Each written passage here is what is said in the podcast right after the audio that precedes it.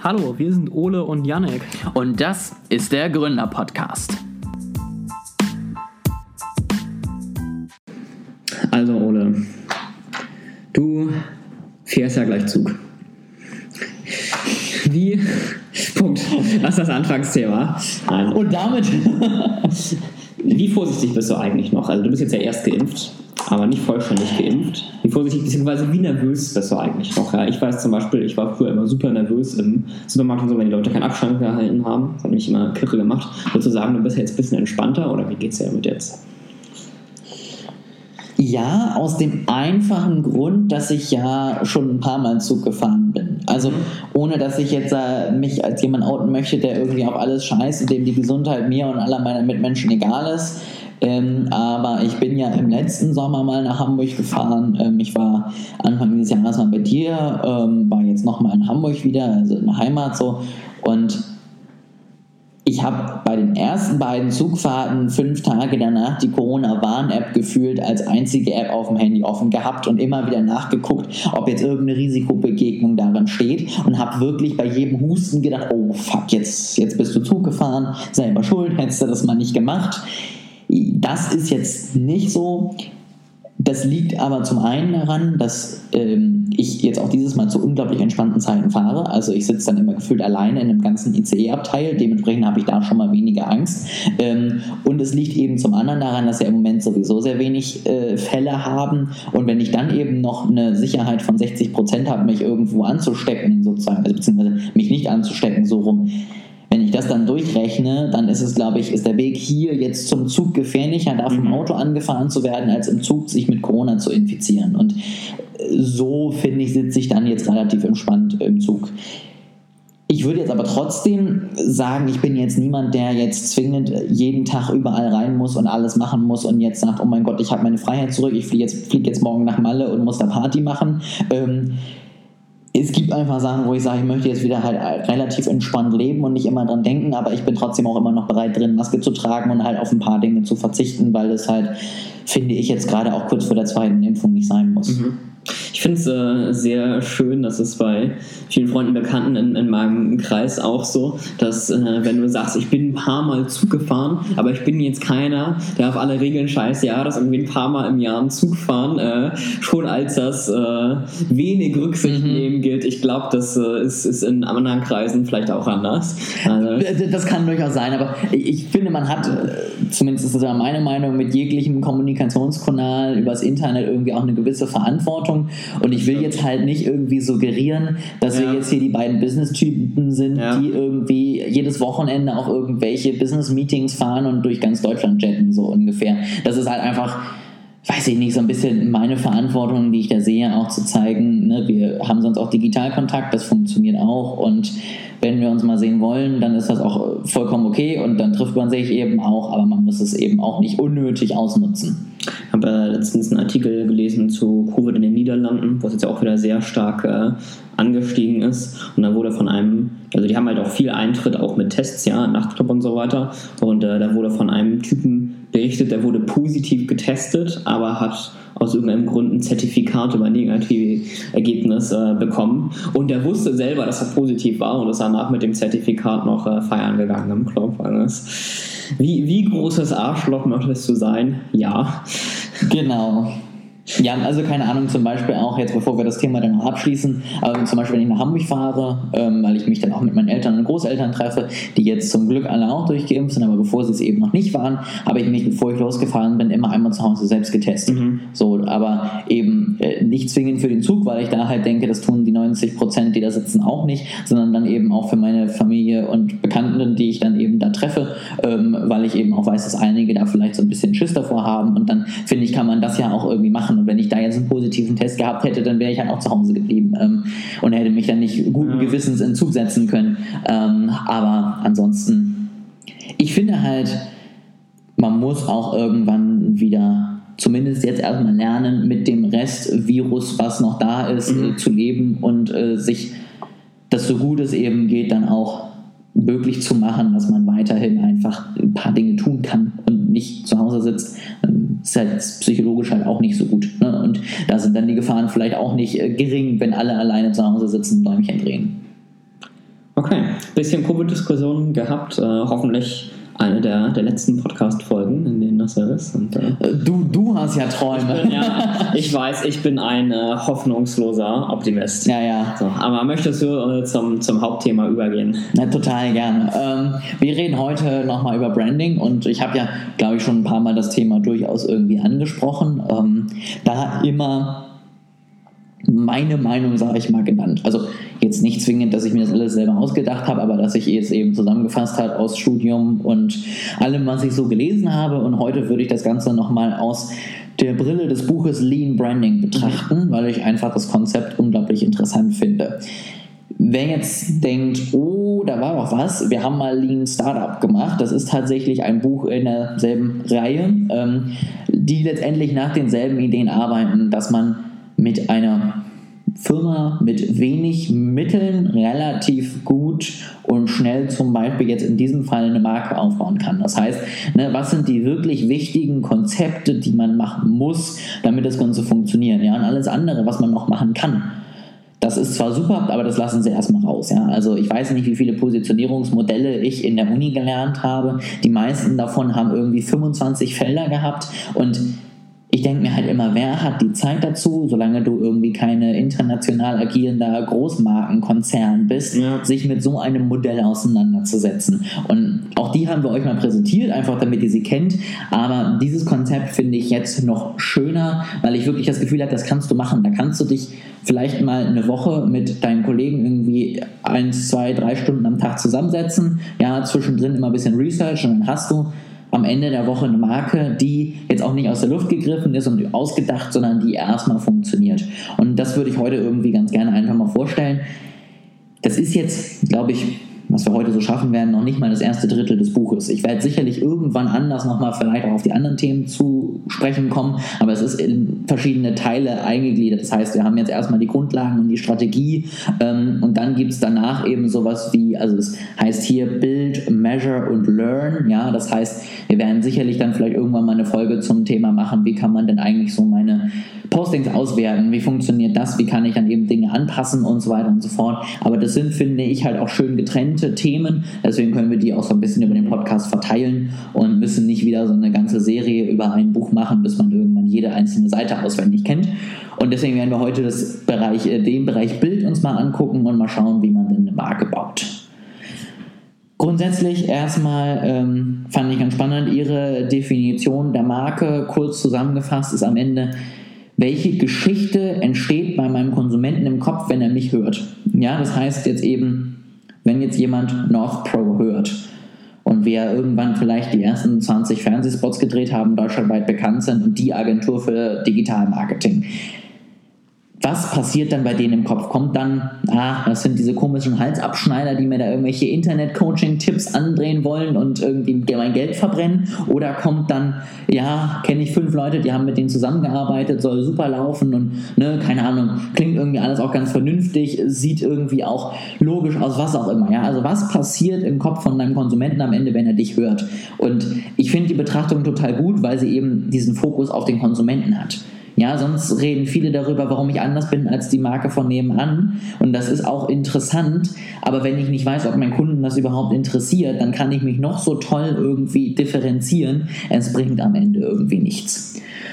Das zum Thema Marke und wichtig, bevor wir jetzt zum Aufbau gehen, was ich auch schön finde in dem Buch, was sie sagt, was Marke nicht ist. Und da zählt sie so ein paar Dinge auf, wie Marke ist halt nicht nur ein Logo und ein Design. Ja, also es ist eben nicht nur, wir haben, waren bei einer Branding-Agentur, haben 10.000 Euro für ein Logo auf den Tisch gehauen und äh, das signalisiert jetzt Zusammenhalt. Das ist keine Marke, das ist ein Logo, das äh, gibt auch eine Message, aber es funktioniert nur, wenn dahinter auch die Strategie stimmt. Ja, genauso ist eine Marke nicht zwingend eine Firma. Ja, das heißt, ich kann als Firma auch fünf Marken haben oder unter drei Firmen in einer Marke operieren. Also alles ist möglich. Ähm, und ganz wichtig, Marken entstehen auch nicht bei mir in der Hand. Also ich kann mir das noch so toll überlegen wenn ich Dinge nicht im Kopf habe oder wenn ich äh, zum Beispiel sage, mein Logo soll Zusammenhalt signalisieren und male aber zwei Kreuze und die Hälfte der Menschen erkennt das nicht, dann verstehen nicht die Menschen meine Marke nicht, dann verstehe ich meinen Konsumenten nicht. Und das ist mein Fehler und ich muss ihn korrigieren.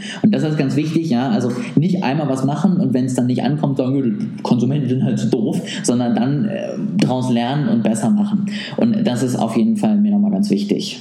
Ich finde es bei den Logos ähm, immer sehr witzig. Ich weiß, äh, es, es, steht am Ende mehr dahinter, als man denkt, aber trotzdem finde ich es immer sehr interessant, wenn man unseren professionellen Logo-Designer beauftragt für Tausende oder Zehntausende von Euro und am Ende hast du irgendwie so einen Strich oder ein Quadrat oder einen Stern oder so. Ja, es ist natürlich auch bei einem Logo, finde ich, undankbar. Ne? Weil wenn ich jetzt eine Strategie ausbaue, dann habe ich am Ende vielleicht drei Seiten DIN A4. Das ist bei weitem noch nicht die Arbeit, die ich mir gemacht habe, aber ich weiß, dass ja. die ganzen Grundlagen den Kunden sowieso nicht jucken. So. Und am Ende hat er vielleicht zwei, drei Seiten DIN A4, wo die wichtigsten Punkte draufstehen. Auch da denkt man sich dann vielleicht im Nachhinein, das ist jetzt aber eigentlich ein bisschen wenig für das, was er angeblich machen wollte. Ähm, aber das ist beim Logo ja noch mehr der Fall. Ne? Also wenn ich gut bin und Logodesigner bin, dann mache ich mir zehn Stunden Arbeit, um am Ende diesen einen Strich richtig zu setzen. Mhm. Und dann sieht das Ergebnis halt immer so ein bisschen aus, als ob das ein Kind im Kindergarten genauso gut hätte machen können, aber wenn du gut bist, halt eben nicht. Und da unterscheidet sich dann auch ein guter Logodesigner mit einem nicht so guten Logodesigner, weil der nicht so gute Logodesigner sitzt wirklich nur zwei Stunden dran und überlegt sich, welche Bildchen halt schick aussehen. Genau, jetzt aber, wie baut man denn eine Marke auf? Ähm, grundsätzlich ähm, gibt es äh, bei ihr so ein Konzept letztendlich, äh, fangen mit der Story an, ja, also die Brand Story. Wir erzählen eine Geschichte, die wir dann auch später durchaus teilen. Also die Geschichte erzählen wir jetzt nicht zwingend für den Kunden, sondern den erzählen wir erstmal für uns, so was ist unser Plan, was wollen wir damit erreichen und Teile daraus kann dann zum Beispiel eben auch Werbung am Ende werden oder kann dann irgendwie auf die Website kommen. Man sollte das jetzt nicht alles auf die Website schreiben. Ja, niemand mag die 300 Seiten lange über uns Sektion, wie wir damals äh, im Strand von Bali darauf gekommen sind, dass wir irgendwie Social Media Marketing machen wollen. Aber man kann es eben immer als Ausgangspunkt dann auch für Werbung benutzen. Bei einer Story ist es grundsätzlich so, sie geht los mit es war einmal. Ähm, das ist so ein bisschen die Persona. Also mein Kunde steht irgendwo und hat ein Problem. Mhm. Ähm, und es lief immer so, ja, das heißt, keine Ahnung, ich möchte Kunden gewinnen und äh, um mal aus einer Zusammenarbeit mit einem Kunden zu reden, ich äh, beauftrage immer die Zeitung, schmeißt der 100.000 Euro in Rachen und kriegt nichts am Ende dabei rum. Das mache ich immer wieder, immer wieder, ärgere mich immer wieder, aber habe keinen besseren Weg, irgendwie regional meine Kunden anzusprechen. So, irgendwann habe ich keinen Bock mehr auf die Tageszeitung. Ja, und das ist mein Problem. Das ist dann Schritt Nummer drei. Die Tageszeitung gibt nun mal nicht das, was ich möchte.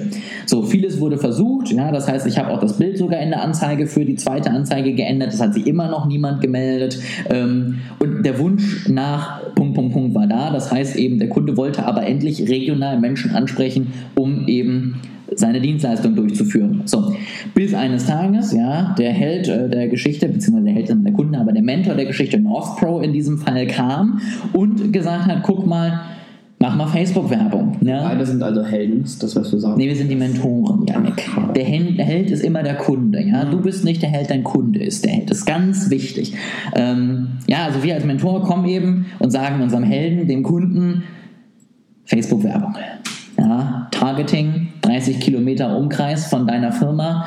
Zielgruppe 25 bis 35, Interesse abcde. Ähm, keine Ahnung, ist hier eine Gruppe von 250.000 Menschen. Die sprechen wir jetzt an. Ergebnis: drei Anmeldungen direkt bei der ersten Werbung. Ähm, und der Wunsch nach eben erfolgreicher Werbung für meine Maßnahme, für meine Dienstleistung wurde wahr. So, das jetzt ganz einfach mal auch an einem schönen Beispiel, finde ich, wie so eine Brand Story entsteht. Ähm, das ist natürlich im ersten Schritt allgemeiner, weil du dann natürlich noch keinen Kunden hattest. Aber so musst du dir das vorstellen. Ja, was hat der Kunde für ein Problem und was kann ich am Ende dabei tun, damit dieses Problem gelöst wird? Und daraus entwickelt sich dann einiges. Zum Beispiel nämlich erstmal die Wünsche. Ja, also wir haben es gerade gehabt, jetzt Kunden zum Beispiel die Facebook-Werbung buchen wollen, vielleicht einfach regional relativ bezahlbar Kunden bekommen. Das ist ein Wunsch, ja, und ich möchte das gut tracken können. Ich möchte das vielleicht auch flexibel machen können. Ja, also wenn ich eine Anzeige in der Zeitung buche und die für die nächsten zehn Ausgaben gebucht habe, wenn ich dann mein Angebot gar nicht mehr habe, dann wird die Zeitung leider sagen, das ist aber jetzt dein Problem, diese Werbung hast du jetzt hier. Und das sind zum Beispiel Wünsche, warum ich mich mit Facebook-Werbung auseinandersetzen sollte. Das wird daraus zum einen klar. Zum anderen hilft es dann auch so ein bisschen bei der Positionierung, weil du natürlich in deiner Story jetzt schon mal grob aufgeschrieben hast, wer ist so vielleicht ungefähr der Kunde und welchen Wunsch können wir irgendwie ja, erfüllen und warum können wir das am Ende auch gut. Ähm, und das sind die wichtigsten Fragen, die man bei der Positionierung irgendwie stellen sollte. Ne? Also, wer ist mein Kunde? Welchen Bedarf hat er? Äh, was ist das Wichtigste am Ende für ihn? Ganz wichtig. Also, Facebook-Werbung müssen wir nicht nach draußen gehen mit bei uns schaffst du einen CPM von 123 Euro. Das interessiert den Kunden nicht. Was den Kunden interessiert, ist, bei uns kriegst du die Kunden für deine Dienstleistung zu einem günstigeren Preis als über Fernsehwerbung zum Beispiel. Ja? Also was ist wirklich relevant am Ende für den Kunden? Womit kannst du nach draußen gehen? Ähm, und dann eben auch noch mit in der Positionierung, wer sind so die Wettbewerber. Auch das erkennst du natürlich daraus. Ja? Also wenn du dann anfängst mit Facebook-Werbung zu arbeiten, dann solltest du mal gucken, wer das denn noch macht und was die so machen und dir dann vielleicht überlegen, was dich jetzt besonders macht, warum du das besonders gut kannst, ähm, warum man dich eben wählen sollte und nicht einen durchschnittlichen 50 Wettbewerber in dem Bereich. Hast du bis hierhin irgendwelche Kommentare, Fragen, ähnliches? Das heißt aber zu dem Moment, wo ich die Story quasi entwickle, steht meine angebotene Lösung schon fest, ja. Also ich nutze die Story nicht, um die Lösung zu entwickeln, weil sonst kann ich ja die Story quasi nicht fertig schreiben. Genau, also du musst äh, letztendlich dein, dein, deine grobe Richtung schon haben. Du musst mhm. dein ganzes Produkt noch nicht haben. Also, keine Ahnung, wir haben jetzt über Facebook-Marketing gesprochen Du musst dir noch nicht sicher sein, ob es jetzt eine Selbstlernplattform für Social Media. Marketing ist oder ob du das outsourcest. Das entwickelt sich jetzt alles noch. Aber du musst zumindest die Richtung haben, wo du hin möchtest. Denn das kommt dann nämlich im nächsten Schritt, ähm, was wir auch gerade besprochen haben bei der Folge beim letzten Mal. Dann sollte man sich überlegen, was ist eigentlich das Produkt? Und da haben wir jetzt natürlich schon gute Vorarbeit geleistet. Wir wissen zum einen schon mal so grob, wo wir hinwollen, ähm, wen wir ungefähr ansprechen. Und wir wissen eben auch, was so die größten Wünsche sind von eben dieser Person. Und darauf kann ich jetzt natürlich gucken, ähm, wie kann ich jetzt mein Produkt letztendlich dafür bauen, ohne dass ich jetzt schon ganz genau meine Zielgruppe kenne, aber einfach so mit diesen ersten Impulsen, die ich mitgenommen habe. Und auf diesem Produkt aufbauend baue ich dann meine Persona. Das hatten wir auch schon im Podcast, ja. Also ich stelle mir meine Zielgruppe als eine Person vor ja. und die präsentiert letztendlich meine Zielgruppe. Ganz wichtig, um so ein bisschen auf unsere Diskussion von der letzten Folge auszukommen, diese Persona muss natürlich nicht eins zu eins die Zielgruppe sein. Ja, also wenn eben jemand statt aus Bremen dann aus Hamburg kommt, kann man ihn trotzdem als Kunden annehmen. Und wenn man ein grobes Interesse da stehen hat, ist es auch nicht schlimm, wenn ähm, statt irgendwie, keine Ahnung, das vielleicht ein Beauty-Salon ist. Wenn also grundsätzlich ich, ich lehne immer alle Kunden ab, die nicht in der von mir festgelegten Postleitzahl sind. Also Kunden aus Bremen lehne ich grundsätzlich ab, aber das äh, ist was anderes. Aber äh, klar, das ist auch, wenn meine Persona 25 ist und äh, der Kunde ist gerade 26 geworden, dann kann er sich bitte jemand anders suchen. Ja, Sehr schön. Genau, also, ja, wir haben dann eben kurzer Recap nochmal, weil das jetzt gerade so, glaube ich, doch ein bisschen schnell ging. Wir haben also Story uns erstmal überlegt, so, wofür ganz grob soll die Marke stehen. Daraus haben wir eine kleine Positionierung entwickelt. Dann haben wir uns unser Produkt letztendlich überlegt, was genau bieten wir an und uns dann die Person überlegt, wem genau bieten wir das an. Dann überlegen wir uns ein bisschen mal unsere Persönlichkeit mit dem ganz einfachen Gedanke dahinter, was spricht denn meine Persona an? Ja, wie will oder sollte sie mich wahrnehmen, wenn sie mich zum Beispiel auf Social Media sieht. Ja, tut sich da oder sieht sich da? Sind meine Fotos irgendwie alle aus dem Alltag, weil ich eine Lifestyle-Brand bin, oder biete ich irgendwas B2B an und Instagram ist vielleicht gar nicht der richtige Kanal? So, ne, das überlegen wir uns dann so grob, wie wollen wir auftreten. Ähm, und dann zu guter Letzt legen wir einen Preis fest. Ähm, Preisfindung ist unglaublich kompliziert. Es gibt ein paar Impulse. Am Ende würde ich immer sagen, ein Mix aus allem. Also ganz einfachste ist Kosten plus. Ja, keine Ahnung, du verkaufst ein Produkt, das kostet in der Herstellung 20 Euro. Du hast Werbekosten von 5 Euro. Dann solltest du dein Produkt nicht unter 25 Euro verkaufen, sonst wirst du langfristig relativ wenig Geld verdienen. Ja? Deswegen sagst du dann, okay, Kosten plus 20 Prozent, dann bist du irgendwo bei 30 Euro angekommen, fertig.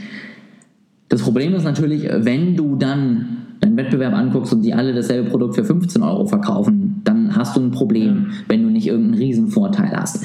Ähm, da hilft dann der Wertberechnungsmöglichkeit letztendlich. Also du überlegst dir, was ist meine Dienstleistung beim Kunden wert, was ist er bereit zu zahlen. Dann verkaufst du vielmehr auch über die Emotionen und sagst zum Beispiel, keine Ahnung, jetzt wieder auf Facebook-Werbung, endlich deinen Traumkunden erreichen, wie viel ist dir das wert? Ja, wenn du das einmal verstanden hast und danach plötzlich immer deinen Kunden erreichen kannst und jeder Kunde macht 1000 Euro Umsatz, dann ist dir das vielleicht nicht nur 50 Euro wert, dieses Coaching, sondern deutlich mehr. Ja, das ist auch was. Und eben das dritte ist dann der Wettbewerbspreis. Das heißt auch einfach mal gucken, was nehmen denn so die Wettbewerber. Und am Ende würde ich eine Mischung aus allem machen. Ich würde versuchen, über den Wert zu gehen, zu gucken, was kann ich an Wert schaffen. Aber ist Wert nicht eigentlich extrem subjektiv? Also klar, wenn es jetzt um B2B-Werbung geht, dann kann ich irgendwie mit 100 und so weiter ausrechnen, ja. Aber wenn ich jetzt äh, eine, eine Gucci-Tasche verkaufe, dann ist es irgendwie schon extrem subjektiv zu sagen, was ist mir das jetzt wert.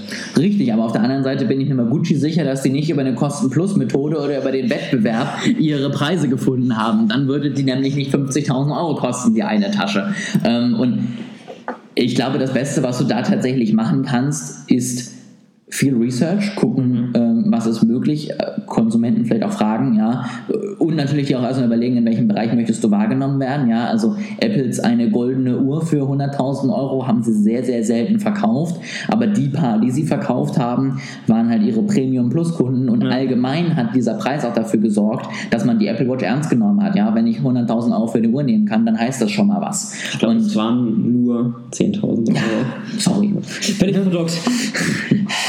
Fusel. Aber auf jeden Fall, ne? Und, sowas kannst du dir halt eben alles überlegen. Und da würde ich eben auch immer eine Mischung aus allem nehmen. Also, ne, wenn ich nämlich zum Beispiel auch feststelle, meine Dienstleistung ist einem Kunden 25 Euro wert, und meine Kosten jetzt wieder sind bei 26 Euro. Da muss ich mir halt auch überlegen, wie schaffe ich entweder es günstig, mehr Wert dazu zu bringen und sei es, weil man einen Cappuccino bekommt bei der Behandlung und plötzlich ist das Ganze ein Luxussalon und nicht nur ein einfacher Friseur, Friseur, ja. Ne? All, all sowas musst du halt überlegen und deswegen würde ich immer eine Kombination aus verschiedenen letztendlich Herangehensweisen nehmen, um am Ende einen Preis zu nehmen, der A eben akzeptiert wird und B aber am Ende auch eben für dich langfristig irgendwie ökonomisch sinnvoll ist. Und dann gibt es noch ein paar Strategien, wie du am Ende auf den Markt kommen kannst. Ähm, es gibt zum Beispiel diese psychologische Strategie, das war das gerade, was ich bei Apple meinte. Deine erste Uhr, die du verkaufst, kostet im Premium-Modell plötzlich 10.000 Euro. Was sagt dir, Yannick, das über die Apple Watch? Es sagt dir natürlich nicht, dass das eben Billigkram von um die Ecke ist. So. Und selbst äh, wenn es ein Einstiegsmodell auch damals schon für 350 Euro gab, aber dieselbe Technik war in dieser 10.000 Euro. Also so schlecht kann die Technik ja nicht sein. Ja? Das ist psychologisch. Dann kannst du Premium-Preise letztendlich aufrufen mit dem Gedanken, dass du einen gewissen Wert suggerierst. Ähm, oder genau das Gegenteil, du kannst eine Penetrationsstrategie fahren und sagst, die ersten zehn Monate verkaufe ich mich selber vielleicht sogar unter Produktionspreis, um erstmal eine gewisse äh, Marketingmacht aufzubauen, um erstmal eine gewisse Zielgruppe zu haben und dann irgendwann erhebe ich langsam Schritt für Schritt die Preise. Das ist, wenn du dir langfristig eine Marke aufbauen willst, sicherlich die schlechteste Idee. Mhm. Ja, weil irgendwas erstmal billig verkaufen sorgt selten langfristig für Vertrauen. Ja, also da musst du schon ordentlich viel Marketing reinlegen, damit das am Ende wieder funktioniert. Wobei ja zum Beispiel Amazon das sehr erfolgreich macht. Ja? Also gut, sie machen es nicht primär zur Penetration, sondern vor allem, um äh, die Konkurrenz pleite gehen zu lassen. Ähm, aber trotzdem haben sie es ja geschafft, mit, mit solchen Preisen der, mhm. der größte Einzelhändler der Welt zu werden. Wobei Amazon natürlich seine Marke auch nicht hauptsächlich über seine Basic-Produkte mhm. bildet. Also die Amazon-Marke entsteht bei mir, wenn ich Produkte geliefert bekomme innerhalb von wenigster Zeit und günstigst und überhaupt.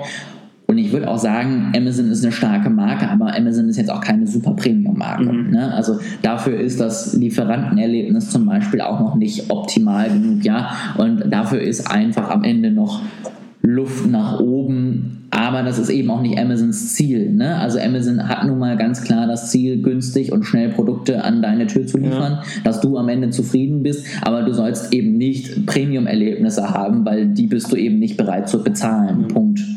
Und da muss man dann vorher sich eben auch überlegen, was für eine Marke möchte man eben werden. Ja? Also wenn deine Apple-Produkte so zerstört wie Amazon-Pakete bei dir ankommen würden, dann wäre Apple, glaube ich, nicht mehr die Firma, die sie jetzt sind. Ne? Und die haben ein ganz anderes Ziel.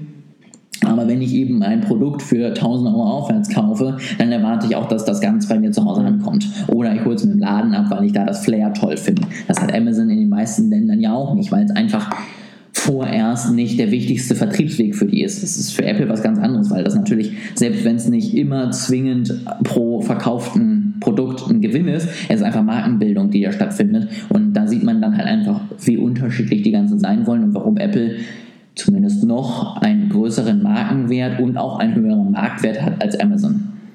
Ich finde es äh, sehr interessant, ähm, dass du gerade den lokalen Handel erwähnst, ähm, weil da ja die Strategie zwischen den Stores bei Amazon, die ja schon ein paar haben, äh, und Apple extrem unterschiedlich ist. Also bei Apple ist es ja vor allem über das Flair, ja, mhm. das, das Marketing und das Branding, das damit einhergeht, äh, während bei Amazon du quasi so einen, so einen harten Fakt als äh, Hauptverkaufsargument hast, nämlich dass du in den Stores nicht mehr an der Kasse oder so musst, sondern das alles automatisch über spezielle Technologie ausgecheckt wird. Und ich würde zum Beispiel sagen, dass äh, von Amazon dieser harte Fakt mich viel mehr überzeugt, aber es ist natürlich auch nur das Bewusste, ja, also das Unterbewusste ähm, funktionieren die Apple-Strategien wahrscheinlich doch nochmal besser. So, aber bevor ich jetzt äh, zu sehr abschweife. Ja, alles gut, ich finde, das ist ja auch immer wichtig, weil ich ja doch in dieser Folge wieder sehr viel geredet habe. Aber du, du hast, glaube ich, das Wichtigste schon gesagt. Es ist am Ende das Unterbewusste, was halt auch immer mitschwingt. Und das muss man sich eben am, einem, am Anfang einmal überlegt haben. Ja, man kann es nie zu 100% kontrollieren, aber man sollte sich trotzdem überlegen, was ist mein Ziel mit meiner Firma, wie möchte ich wahrgenommen werden, in welchem Preissegment möchte ich am Ende auch wahrgenommen werden, was äh, möchte ich am Ende von dem Kunden auch irgendwie gespiegelt bekommen. Und wenn du da eben sagst, du erwartest, dass Premiumpreise aufgerufen werden, dann musst du dir auch dementsprechend eben sowas überlegen, sonst wird es niemand bereit sein zu zahlen. Ich glaube, Apple könnte auch Stores bauen, die super intuitiv sind, ich renne durch, schmeiß alles rein und gehe am Ende einfach nur noch raus, aber dann könnten sie halt keine Handys verkaufen für 1500 Euro, sondern dann müssen sie halt Club-Handys für 15 Euro und Verträge irgendwie verkaufen oder ähnliches. Dann wäre das wieder ein besserer Market Fit, sage ich mal. Mir wurde mal gesagt, es äh, gibt angeblich auch Apple Stores mit Kassen. Also ich habe selber noch nie einen gesehen, aber in anderen Ländern soll es es angeblich geben. Ja, ähm, ich glaube teilweise wird es so genutzt. Also ohne jetzt zu so viel äh, aus meinem ganz wenig vorhandenen Insiderwissen zu sagen, es gibt eigentlich einen klaren Rahmen, wie ein Apple Store zu sein hat.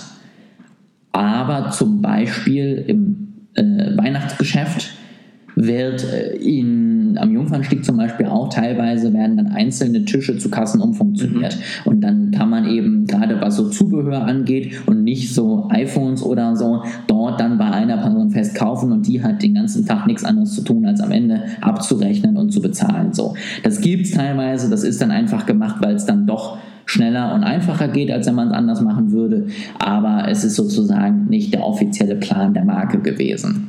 Und ich habe auch Bilder zum Beispiel aus Dubai gesehen, da gibt es dann irgendwie auch eine lange Schlange, kommt man rein und dann kann man auch irgendwie direkt da vorne was kaufen. Bei einem äh, Lounge zum Beispiel vom iPhone wird teilweise halt auch einfach nur ein Kunde nach dem anderen abgearbeitet und dann entsteht halt einfach da, wo gerade die Person steht, automatisch eine Kasse. Ähm, aber wie gesagt, eigentlich soll es anders aussehen. Weil du willst ja dein Produkt in persönlichen Beratung bekommen und nicht selber zur Kasse laufen müssen. Ja, das ist ja, wo kommen wir denn dahin? Ja. Ich fand es ganz interessant, das war mit in so einem Workshop, ähm, wo es äh, auch um so digitale Verkaufsstrategien äh, ging und dann ähm, ging es um einen, also es ging quasi um, um ein Produkt, das unter anderem elektronische Rechnung oder Quittung enthielt, ja, und da hatten sie so als ge gesagt, äh, warum man das braucht, ja, so als, als Problemerklärung, als Beispielszenario, ja, du gehst zu Apple und dann äh, kaufst du das und dann kriegst du so eine Quittung, die aus Papier ist, das ist irgendwie blöd und stattdessen äh, willst du das gerne per E-Mail haben, das ist der Lösungsvorschlag. Und ich saß da und dachte, hä, aber du kriegst doch bei Apple schon alles per E-Mail und was denn da für eine Quittung, wo, wo soll die denn rauskommen? Also die haben da doch gar nichts und hat die darauf angesprochen, aber die meinten tatsächlich, bei, bei deren Store wäre das mit Kassen. Also Natürlich hat ein Apple Store auch noch eine Kasse, ähm, ja. weil wir leben in Deutschland und es gibt Menschen, die kaufen selbst einen Mac mit Bargeld, ähm, aber und es gibt auch Quittungsdrucker tatsächlich. Also ich hätte auch, als ich da gearbeitet habe, tatsächlich eine richtige Rechnung ausdrucken können. Der Default ist nur, wie ist denn Ihre E-Mail-Adresse? Ich schicke Ihnen das per Mail zu. Geht natürlich alles. Aber ich finde trotzdem, ist es ein schlechter Use Case, weil ich glaube, in den meisten Stores ist der Default tatsächlich, du kriegst es per Mail. Warum sollte ich dann Apple ja. da als Beispiel nehmen und nicht Rewe oder was auch immer? Ne? Also, aber scheinbar war es da ja nicht der Default. Ne? Der ist ja nicht als Beispiel genommen.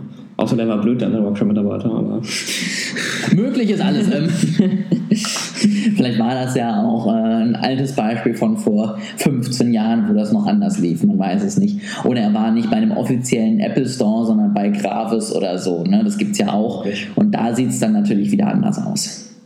So, jetzt haben wir ein bisschen über die Marke Apple philosophiert. Grundsätzlich finde ich dann auch nochmal als, abschließende, äh, als abschließenden Tipp, lest euch auch mal, wenn es so ums Thema Branding geht, mal Dinge von Steve Jobs durch. Der Typ hatte zwar keine Branding-Ausbildung und hat auch nie über Branding gesprochen, aber das, was der gesagt hat, war wirklich meiner Meinung nach die Grundlage des modernen Brandings und er hatte wirklich Ahnung von dem, was er getan hat. Und selbst wenn er vielleicht nicht der angenehmste Chef ist, den man haben konnte, er hat wirklich eine unglaublich starke Marke aufgebaut, die ja auch jetzt schon Jahre über ihn einfach immer noch so eine große Strahlkraft hat.